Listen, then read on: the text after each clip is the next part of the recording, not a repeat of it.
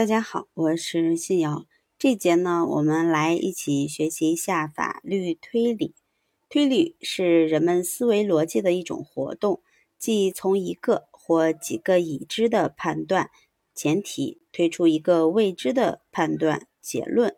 法律推理是指特定的主体在法的适用过程中，根据已知的法和案件事实。合乎逻辑的得出判决结论的思维活动过程。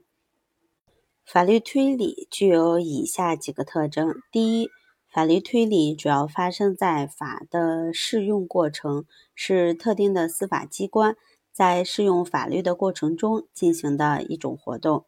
第二，法律推理的前提是法律规范和案件事实。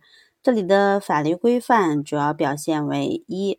必须属于能够作为判决依据的法的正式的渊源的范畴，即必须是现行有效的法规范性法律文件。在我国，能够作为司法判决依据的规范性法律文件，主要是现行的法律、行政法规、地方性法规、自治条例和单行条例。另外一个。这里的法律规范应当是适用于本案的具体的法律规定。第三个，法律推理的目的是为了判决结论寻找合法性依据。法律推理是将法律规范适用于案件事实的活动，其目的在于向当事人表明为何由本案事实得出这样的判决结论。第四。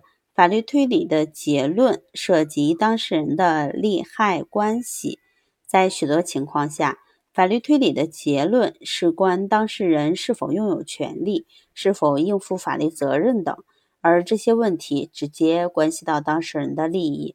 第五，法律推理是对法官善断的限制。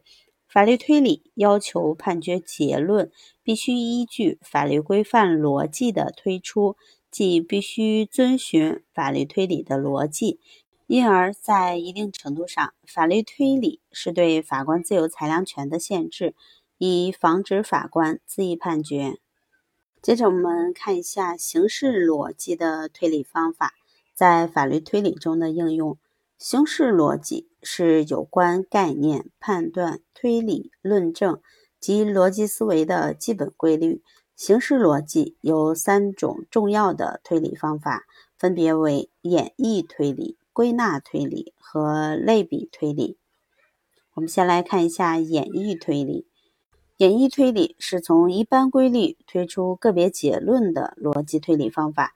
演绎推理有假言推理、选言推理和三段论推理，其中三段论推理是演绎推理的典型形式。三段论推理是由两个前提推出一个结论的推理模式，由大前提、小前提和结论构成。演绎推理的两个前提，一个是法律规范大前提，另一个是本案的事实小前提。在司法推理中，法官必须判断本案事实中当事人的具体行为是否属于法律规范中抽象。行为模式的一种，由此确定是否应当追究案件当事人的法律责任，推出本案的判决结论。三段论推理在法律中的运用，在很多情况下，法官和双方当事人关注的是本案事实应当适用哪个法律规范，但这个问题本身并不是形式逻辑能够解决的。形式逻辑不关注思维内容和结论本身的正当性和公平性，而只关注思维形式，因而对于法律推理而言，它解决不了是否应当适用某个规范以及这样处理是否公平公正的问题。所以说，三段论推理是法律推理的工具之一，但不是唯一的工具。接着我们来看一下归纳推理和类比推理。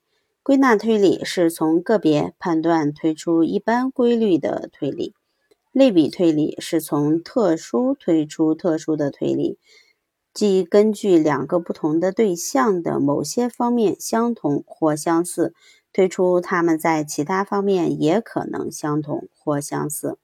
归纳推理和类比推理都是人们认识新事物的一种模式，是普通法系国家法官进行法律推理的基本模式。与演绎推理一样，归纳推理和类比推理同样不关注应当问题及价值判断问题。演绎推理、归纳推理和类比推理虽然构成了两大法系法律推理的一般模式。但是，法律解释不能单纯依靠形式逻辑，它还必须依赖法学概念、原理、职业经验和其他法学知识等等。法律论证理论就是对传统法律推理的一种补充和发展。